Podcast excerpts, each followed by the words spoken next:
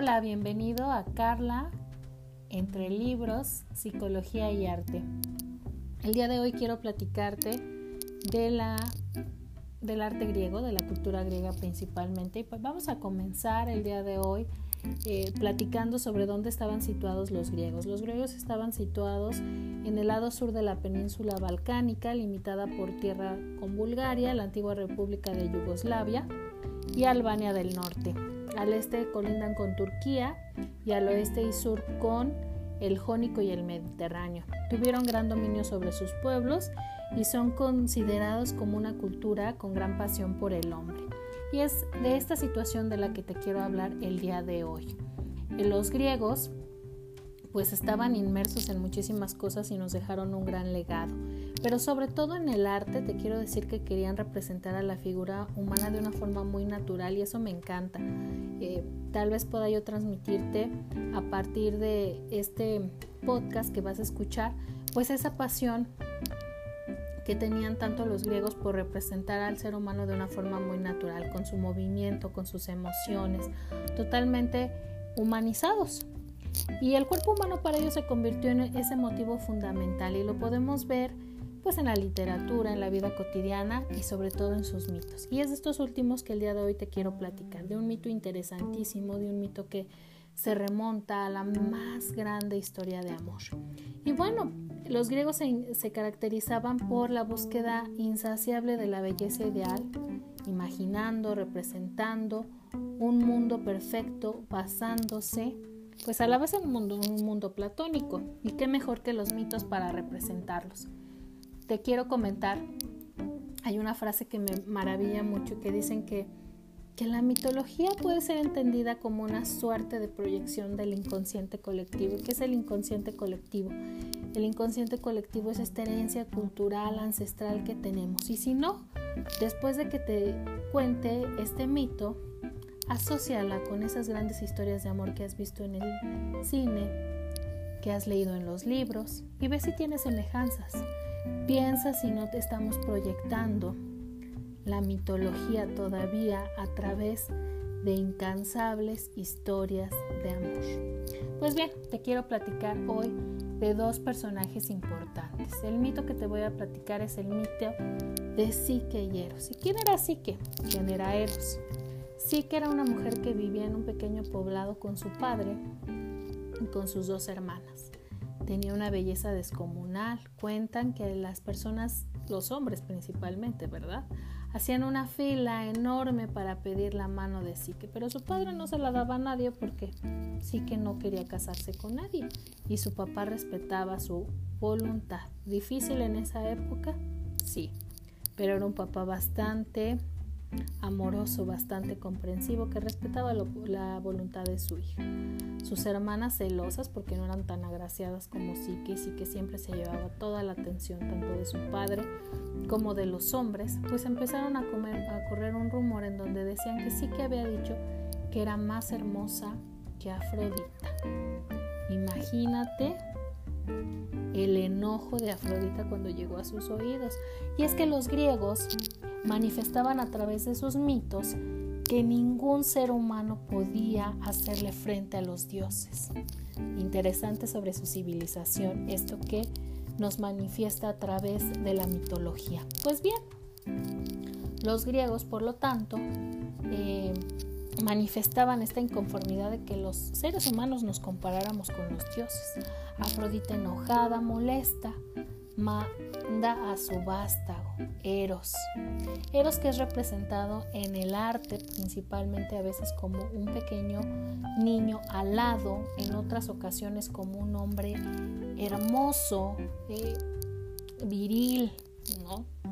En donde eh, no, hay, no hay obviamente hombre más guapo que él, que lleva una flecha siempre y se dice que todos le tenemos temor al amor, que todos corremos de Él, que era un Dios muy temido precisamente porque todos queremos correr del amor. ¿Y por qué será? Porque no lo podemos controlar, no sé. Eso te lo dejo de tarea, piénsalo.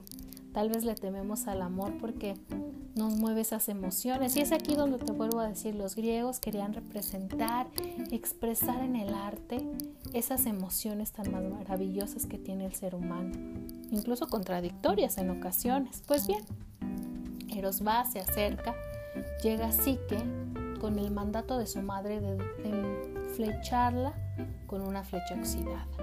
Una que la haga enamorarse de un hombre horrible, nauseabundo, feo, que no se compare con la belleza que tiene Psique.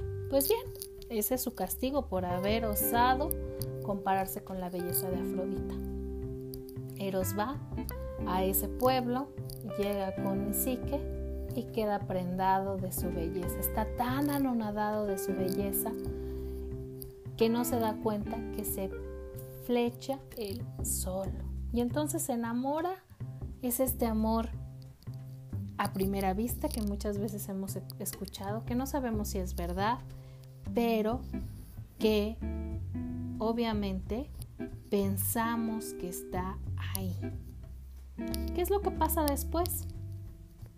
Obviamente con este cúmulo de dopamina, con este cúmulo de emociones a flor de piel, imperfectas y humanas, Eros toma a Psique y la lleva a su castillo. Y entonces ahí viven un tiempo, un idílico amor.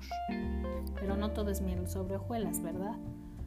Empiezan a correr los rumores donde está Psique, que es de ella, ¿no? Pues se ha casado, dice el padre, se ha ido con un hombre y vive en un castillo. Las hermanas, acuérdate que eran envidiosas, entonces van, llegan a donde está Psique y empiezan a meterle ideas, empiezan a decirle, Psique, y realmente este hombre que tú eh, tienes como marido, lo conoces, sí que se aterra, sí que es personificado, quiero decirte, que es personificado como un alma ingenua, como un estereotipo de una chica em, pues un poco dócil, un poco, eh, incluso hasta en ocasiones como un tanto, em, ¿cómo mencionarte?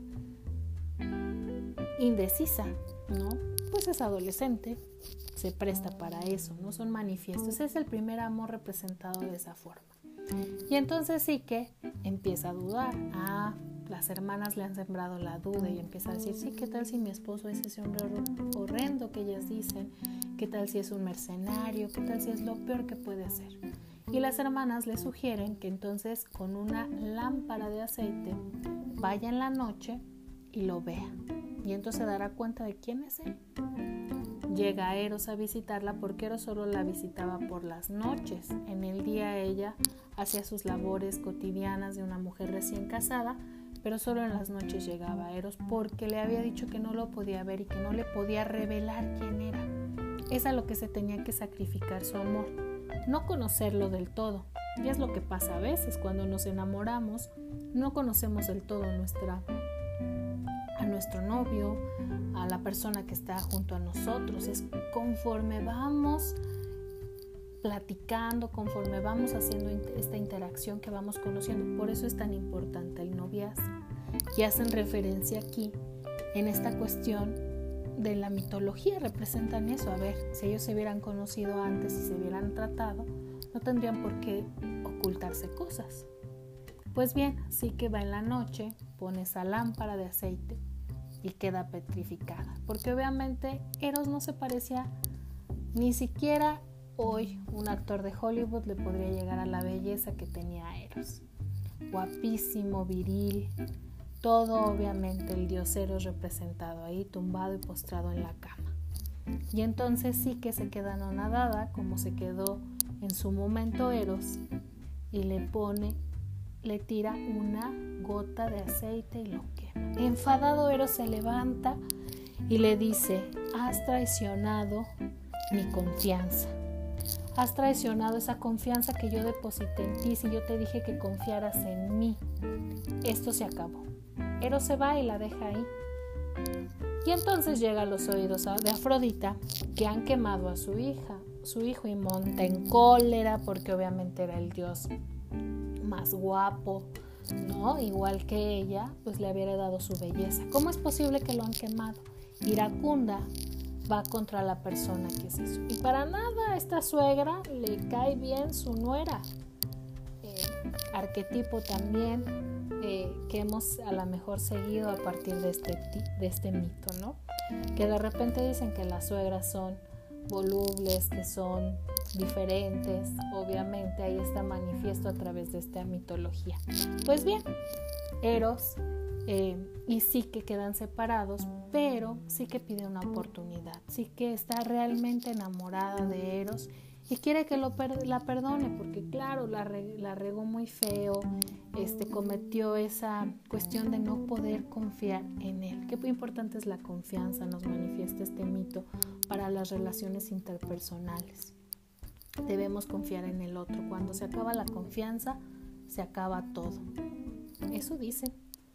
Tú piensa, analiza si realmente podría ser. Pues bien, entonces sí que Hieros se ponen a prueba.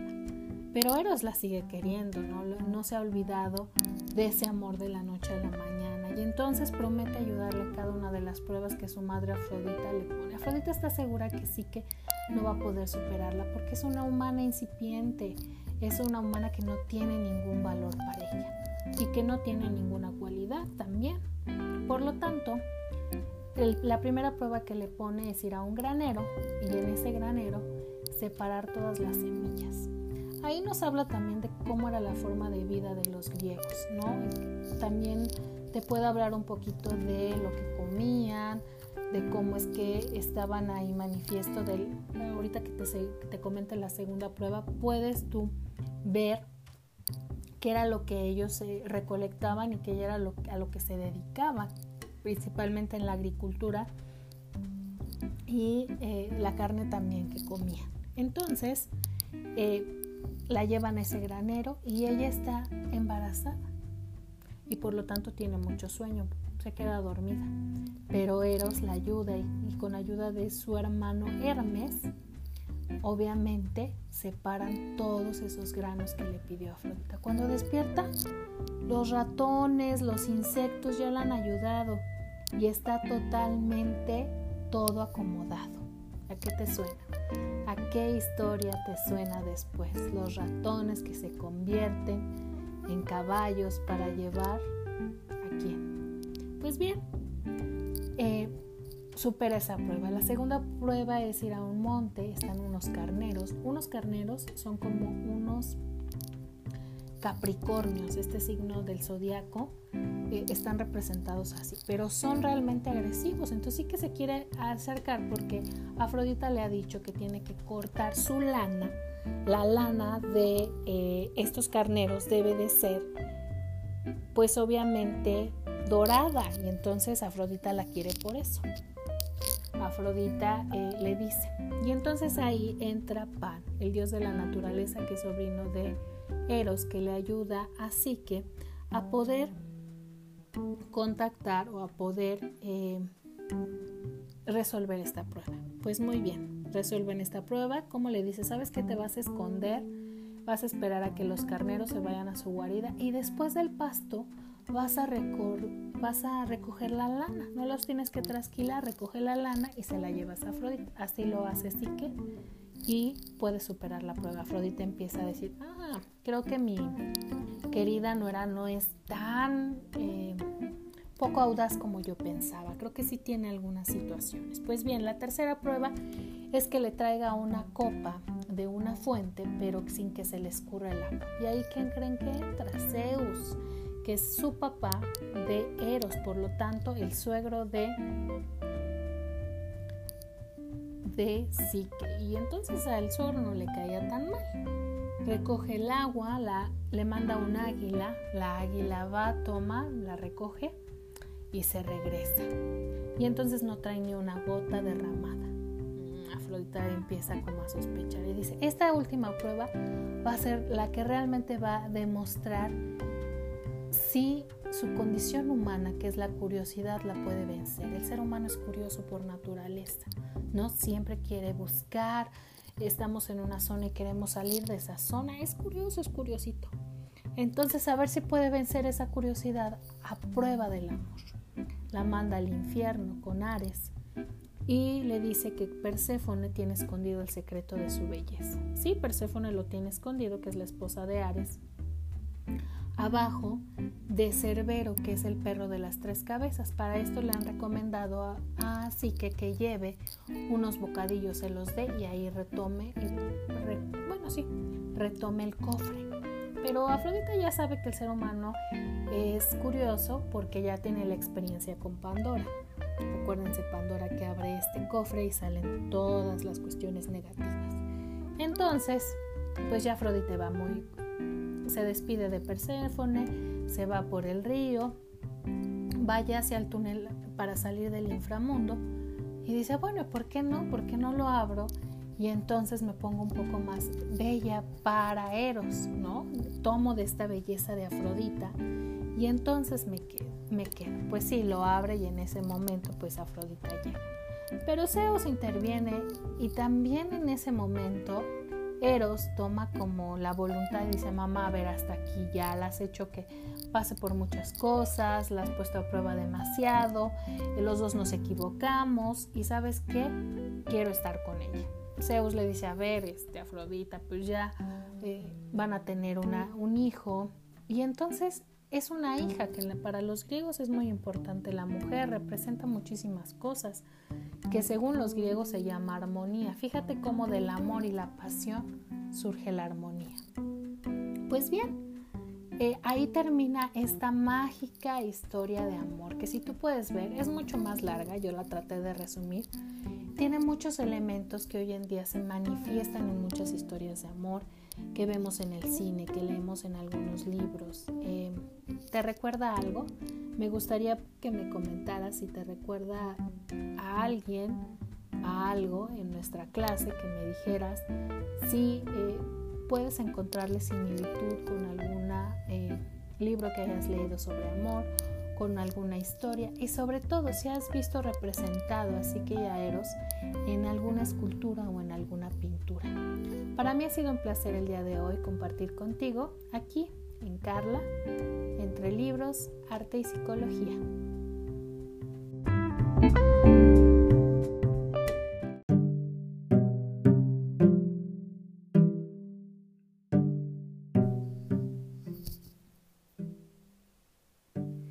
Bienvenido nuevamente a un episodio más de Carla entre libros, la psicología y el arte. Hoy tenemos un invitado súper especial en este podcast.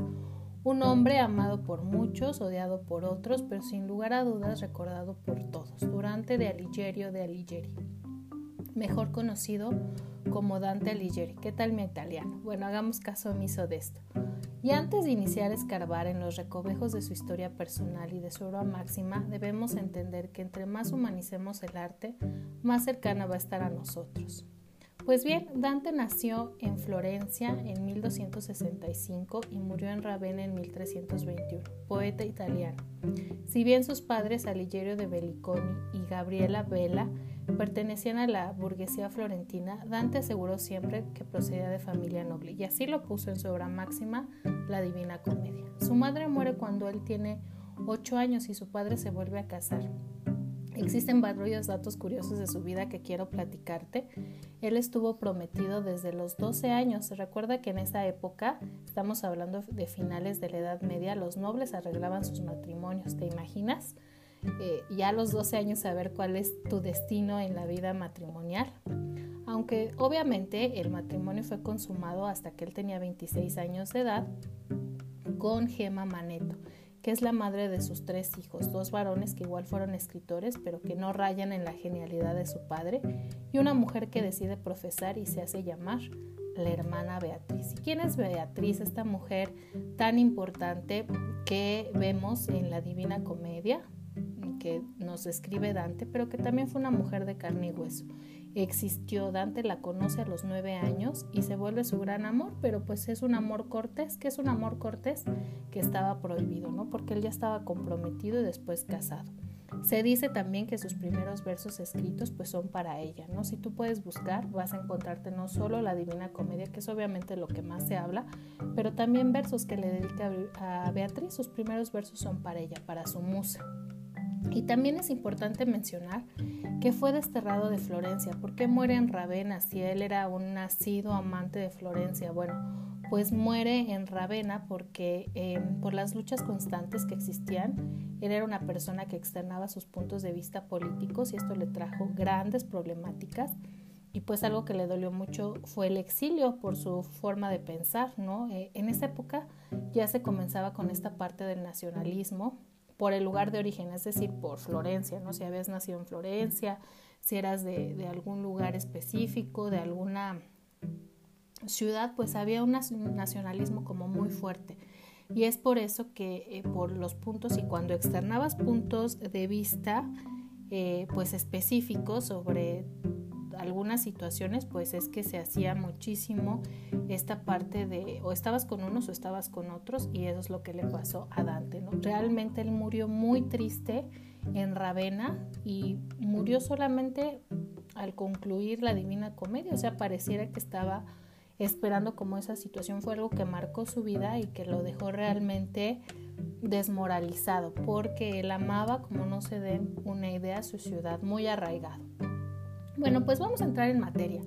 Y hoy te quiero platicar de la Divina Comedia, este, este libro fascinante de la literatura, pero que también en las artes plásticas y visuales no deja de ser el infierno más representado. Pues bien, te voy a hablar de cinco puntos importantes de esta gran obra literaria. Primero, fue escrita en 20 años, de 1302 a 1308, El infierno,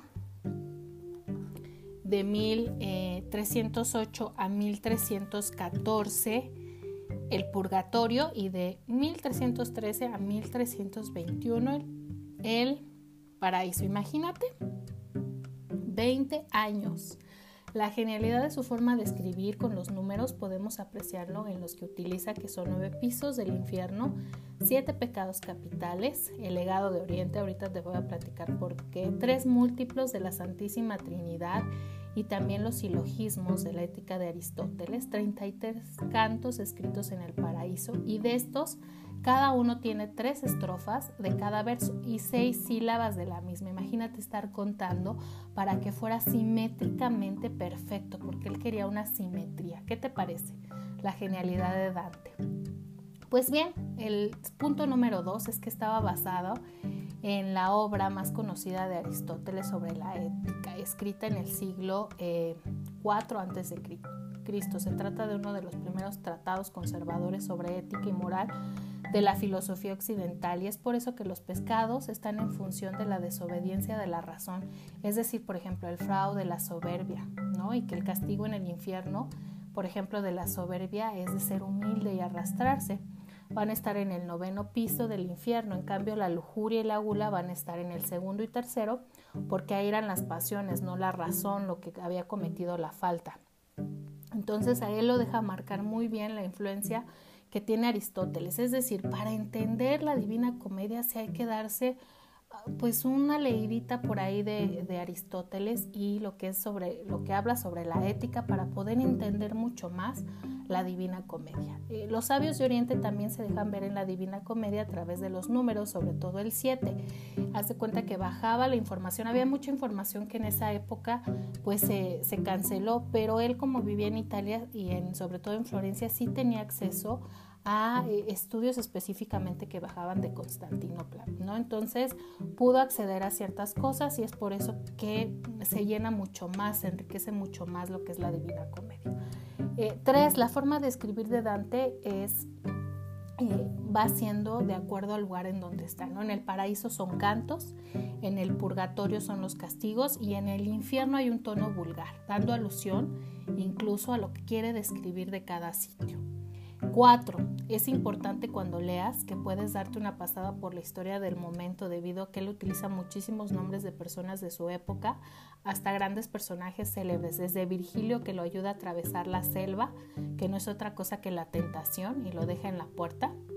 Eh, eh, Virgilio, pues este, este escritor ¿no? de la época clásica griega, eh, pues es el que lo acompaña en, en este primer momento, ¿no?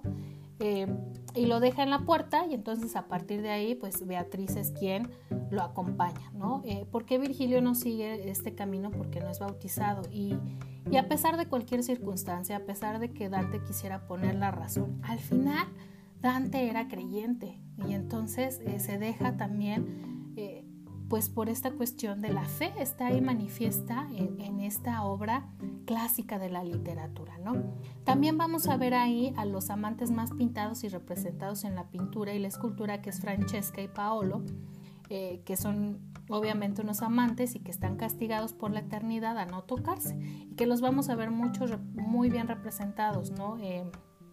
cuando se hace esta puerta del infierno, pues ahí están eh, eh, representados también. Entonces, en la escultura, en la pintura, muchísimas veces los vamos a ver. Hay que darse, te recomiendo que te des una pasada por la historia, porque de repente hace alusión a, a políticos y a lo mejor son políticos que no son tan conocidos y que solamente estaban en Florencia. Entonces sí hay que repasar un poquito la historia para poder entender esta parte. Y cinco, la Divina Comedia es un viaje ético fue muy aceptada en su época porque hablaba de Dios y claro que Dante era un hombre de fe y por eso está ligada a la iglesia.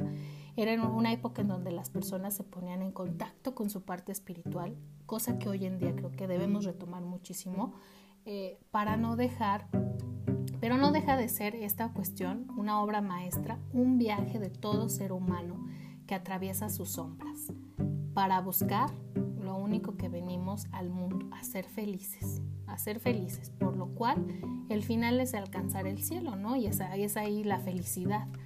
Eh, pero finalmente, como te decía, es un viaje, un viaje que todo ser humano en algún momento eh, que te sientes tentado, desesperado, pues atraviesas, ¿no? Esa es como la gran lección de la Divina Comedia. Y pues aquí terminamos nuestro recorrido. Sé que es muy pequeño, te quise dar los puntos muy importantes. Espero te sirva mucho para cuando te decidas a leer este grande de la literatura que es la Divina Comedia. Gracias por acompañarme a recorrer juntos este paseo, eh, este hombre que hizo de la tragedia un arte. Hasta el próximo episodio.